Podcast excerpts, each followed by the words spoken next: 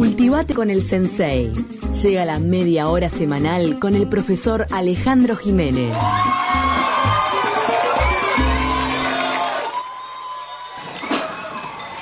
Dale, Defi.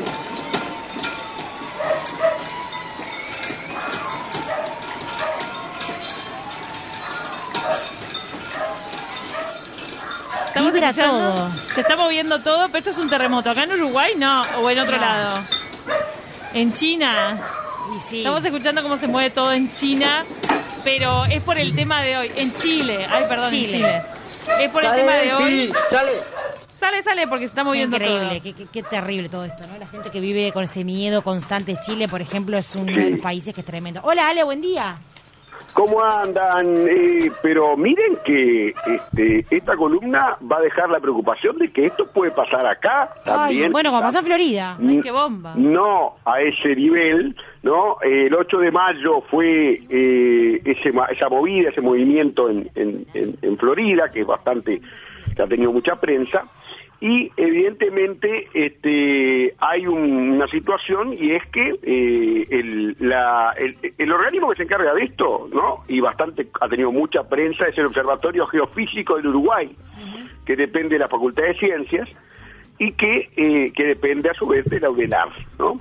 Y eh, allí ha tenido mucha prensa también una, una la especialista, un poco la, la directora, que es Leda Sánchez, Sí, que claro. seguramente la deben haber escuchado en informativos. Lo he entrevistado ¿no? muchísimas veces. Sabe muchísimo. Ahí está. Dice, no existe lugar donde no ocurran y nuestro territorio no es ajeno a ello. O sea que... Este, Estamos ¿qué quiere liberados. decir eso? Nos puede pasar. Bueno, eh, por eso vamos a hablar un poco de, de- de algunos episodios que han ocurrido aquí. Este, quizás no, o sea, obviamente siempre se ha dicho, está ese imaginario de que no estamos en una zona propensa, ¿no? Por el tema tectónico, o sea, de las placas las tectónicas placas. que son las que provocan los terremotos, los sismos, los tsunamis, porque de todo esto vamos a hablar hoy. ¿No? Este, la primera este, mm, evidencia en la prensa es de agosto del año 1848 de un temblor en Punta del Este, Mira. epicentro que no existía Punta del Este, la zona de Punta del Este. Dijiste que repercutió- 1908. 1848, Ay, 1848, 1848. siglo XIX, mediados del siglo XIX. No existía Punta del Este, allí fui- fue el epicentro, Fortaleza del Cerro y Buenos Aires, en donde también se habló de alguna réplica o, o que algo habían sentido. Pero el, eh, el primer gran, gran, este, se habla de un tsunami en Montevideo, ocurre el 14 de enero de 1884 a las siete y media de la mañana. Ah, ¿Y amanecer. por qué le digo el ahora y el día? Porque era pleno verano, ¿no? O sea que ustedes, y siete y media de la mañana, y algo que tuvo que ver con la costa fundamentalmente. Allí, según las crónicas de época, sobre todo del diario El Bien Público, el diario católico, decía buen tiempo, cielo despejado y mar sereno, y a las siete y media viene una ola desde la costa patagónica que va a provocar un episodio que el bien público llama la ola sorda, ¿no? Ah. Que es una ola gigante acompañada de otras pequeñas. Bueno, eh, este, eh, este episodio va a provocar una gran cantidad de crónicas, sobre todo no había, o sea, la prensa en ese momento, obviamente, era solo prensa escrita, y alguna prensa de Buenos Aires habla de decenas de muertos, algunos hasta de 500 muertos. Cuando se supo esa noticia en, en Montevideo de que esos diarios hablaban de esa cantidad, obviamente que eh, dijeron que era para perjudicar el turismo argentino en Montevideo, ¿no? Fíjense ustedes, 1884. ¿Estás mintiendo, Alejandro? eh, eh, había, Y- sí, sí, no eran, no eran, no, este, 500 eh, muertos es un montón. Fue únicamente una persona muerta que se trató de una señora en la ciudad vieja, ¿no? que incluso las crónicas de época hablan de este, la esposa de un comerciante de la zona, de eh, un tal Bartolo González, que fue, el- o sea, la señora, que a, a su vez también estaba embarazada. Fue la única persona fallecida eh, tenía un almacén en lo que se- sería hoy 33 y Buenos Aires de la ciudad vieja, pero en definitiva ah, esto eh, trajo un gran ruido porque, eh, por supuesto, se habló de, de, de- de- la de la- bueno, después se repetiría ese, ese- esa práctica, lamentablemente, a veces de perjudicar el turismo uruguayo desde el territorio argentino. Bueno, no, eso este, vamos a dejarlo para Mm, otro para otro día. Ahí está. El, dia- el diario El Siglo habla de que una ola golpea en Bartolomé Mitre y Camacuá, el bajo de Montevideo, acordarse, la zona prostibularia, y allí habla de dos marineros heridos en el cerro, una familia salvada también en Positos, un remolino en la bahía de Montevideo, habla también de algún episodio en Carrasco, en el barrio Palermo, donde hoy está, ubican el edificio de UTU, donde está Claro. este, ahí en San Salvador, bueno, Sí. se estaba construyendo y dicen que los obreros, que eran muchos de los presidiarios, este, salvaron gente, o sea, hicieron una, un poco una, una tarea heroica y era de salvar gente ante esa ola. Imagínense una ola que llegaba, que llegara hasta esa zona. Hoy es una zona muy, muy poblada. Claro, pero allí entonces en- califica perfectamente como tsunami, que hubo un tsunami Oh. en Montevideo. que hubo un tsunami, lo hubo, y el testimonio más importante de un ilustre habitante que era Daniel Muñoz, ¿no? que fue el primer intendente de Montevideo entre 1909 y 11, que casi se queda sin ser el primer intendente porque él estaba en la playa de Capurro, de acuerdo a la crónica de él mismo en el diario La Razón, era director y un periodista, y eh, su diario, que era el diario La Razón, eh, hizo una crónica, habla de la gran ola de eh, Capurro, vio bajar el agua y que se escurría sobre la playa como si hubiera agujereado el fondo de la bahía. O sea, la crónica realmente tremenda, o sea, este, un gran peligro, un ruido sordo, inmensa muralla de agua, y la ola inundó la playa. Y acá hay una, algo que evidentemente a ustedes no les va a gustar, A ver. a ustedes. Dice, la ola inundó la playa, pérfida como una mujer Ah, dice Daniel Muñoz, Mm. le mandó una, no. Machismo total. Eh, no, dice, las ondas del mar son pérfidas porque matan, las mujeres son más pérfidas aún, hacen matar. Estoy leyendo a Daniel ay, Muñoz. ah, ¿qué le pasó a Daniel Muñoz? Haber comillas, por favor. andaba cruzado. Algún, algún desengaño amoroso, Sí, seguramente, que lo... Que, lo- Que le, le- lo le daban ganas de salir a matar, ¿viste? Lo, lo reflejó en la crónica que hizo Culpa sobre- de ellas. Sí, Culpa de ellas que termina tuviera ganas de salir a matar. diciendo, Por favor. peor, cuidado con las ondas del mar y con las mujeres. Ay, no. de la... de Retirame el nombre de Daniel Muñoz, decime que no es por eso la, la calle de Positos. Daniel Sí, Muñoz. es la calle de... No. No te la transito más, no te la transito Cordón, más. No voy más. Cordón Norte, Daniel Muñoz, que se que escribía con un sobrenombre Sansón Carrasco.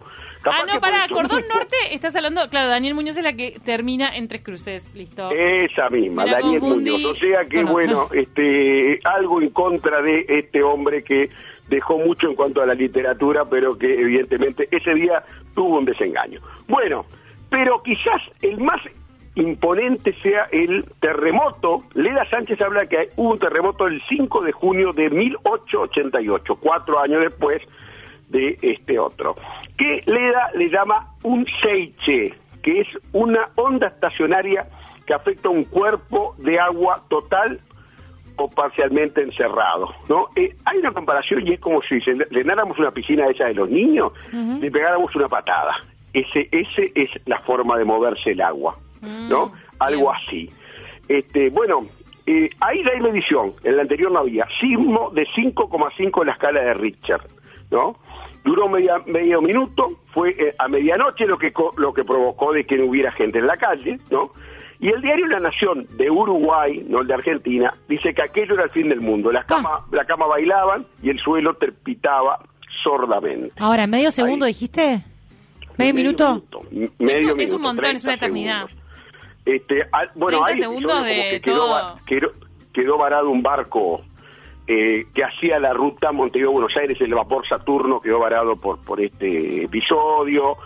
Se habla hasta que en un velorio en la calle San José, los asistentes salieron espantados al ver que el, el cajón del Ay, muerto, el féretro, se movía, ¿no? Este, gente que salió semidesnuda a las plazas, este, y allí también hay otra ilustre este, protagonista que fue la primera dama, gobernaba el general Máximo Tajes y su esposa Ascensión Sáenz de la Peña, que la primera dama, eh, se mostró indispuesta por el sacudimiento de su casa en 18 de julio entre Ejido y Yaguarón. O sea que también este, que fue el más importante, pero había medición. Este, este terremoto, ¿no? Eh, eh, hay un diario inglés en Montevideo que se llamaba The Express, que funcionaba por esos tiempos, dice que este terremoto deja en evidencia que el Observatorio Meteorológico de Villa Colón, que se había inaugurado en el año 1882, único del país, no tiene sismógrafo, ¿no? Y ahora vamos a hablar de algo que evidentemente digo, es, bastante patético, ¿no? Y es lo siguiente. Eh, ya se había pedido un sismógrafo a Florencia, Italia, en 1887, ¿no? Se había pedido. Y ahora en un ratito, antes de terminar, vamos a ver por cuándo es que se obtiene ese sismógrafo. 1887.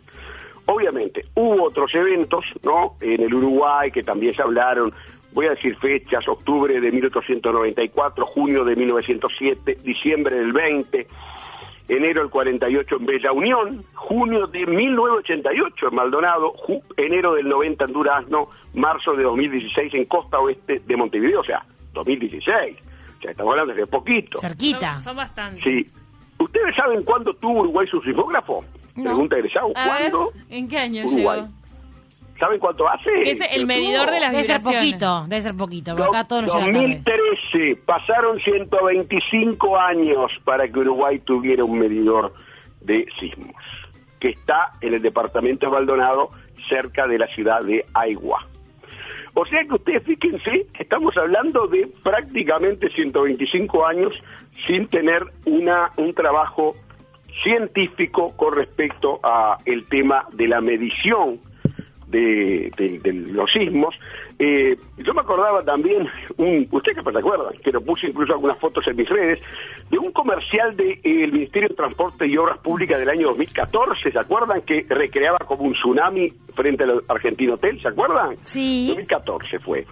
Que también, por ejemplo, aparecía eh, Torre Antel, que rompiéndose todo el Teatro Solís, y hablaba, tenía que ver con la seguridad vial. Decía que habían muerto en Montevideo, en, el- en Uruguay el Ah, año anterior, sí. tanta gente como en el tsunami del sudeste asiático.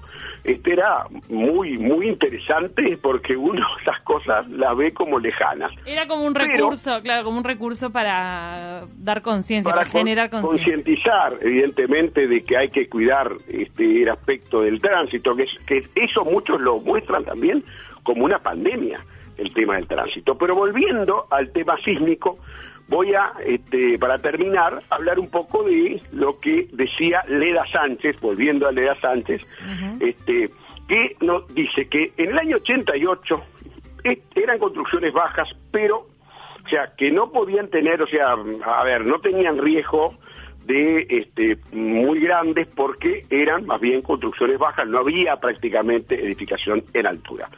Pero, dice ahora, los edificios modernos altos podrían no soportar este nivel de movimiento. O sea, en una palabra, son edificios, estas torres que tenemos hoy de, de varios pisos, podrían estar en problemas porque además, como no hay tradición sísmica en Uruguay, como pasa en Chile o en México, en donde se construyen antisísmicos, ¿no? Los edificios, allí, o sea, en este caso, se daría la situación de que podría tener, podríamos estar en problemas en, eh, en, nuestro país. De todas maneras, dice, el riesgo de tsunamis es bajo, pero la vulnerabilidad es altísima. Quiere decir que, que estamos muy expuestos por esto, esto que decía eh, eh, la mm, eh, Leda Sánchez. Eh, en una palabra, ¿qué quiere decir esto? Que eh, no estamos eh, totalmente libres de esto. Y, y, y Sánchez habla, por ejemplo, que hay periodos. Él, él habla de periodos de recurrencia. Los eventos se dan cada 100, 150 años y ahora estaríamos en un momento en el cual podría volver algún evento como el del 88 que la toma como el peor de la historia del Uruguay. Ale, ¿y qué recaudos hay que tener ante esto? O sea, Y ella brevemente, dice porque tenemos que cerrar. prepararse, ella dice prepararse y educar. Yo diría, o sea, es tener eh, La gente la debería saber. Sí. eh, es muy difícil de controlar, que, que deberíamos saber y quizás, ¿por qué no? Algún, alguna de esas instrucciones que se dan en los países donde hay sismos, o sea, dónde colocarse, siempre se habla de colocarse debajo de, por ejemplo, de, de la puerta, de las puertas, Bien. como para, por si, que las puertas... Por las marcos dudas. Seguramente, ¿sabes lo que va a pasar, Alejandro? Van a esperar a que suceda un sismo de repente un poco Sí. más fuerte en un centro poblado grande y ahí sí, Sí. va a estar como una advertencia general y lo van a empezar a educar en las escuelas. Muchísimas gracias, Ale Sí. Jiménez. Interesantísimo. Yo no sabía que había habido un tsunami en Montevideo. Tantos eventos. Sí, Así que hay que cuidarse. Y el próximo lunes vamos a hablar a partir de una exposición que se está haciendo en el MAPI Sí. de Emilio Reus. En 120 años de su muerte, Reus, una persona que tiene mucho que ver con la identidad montevideana. Bien, queda la invitación pronta. Gracias, Ale. Bueno, Buena un semana. gusto, un abrazo.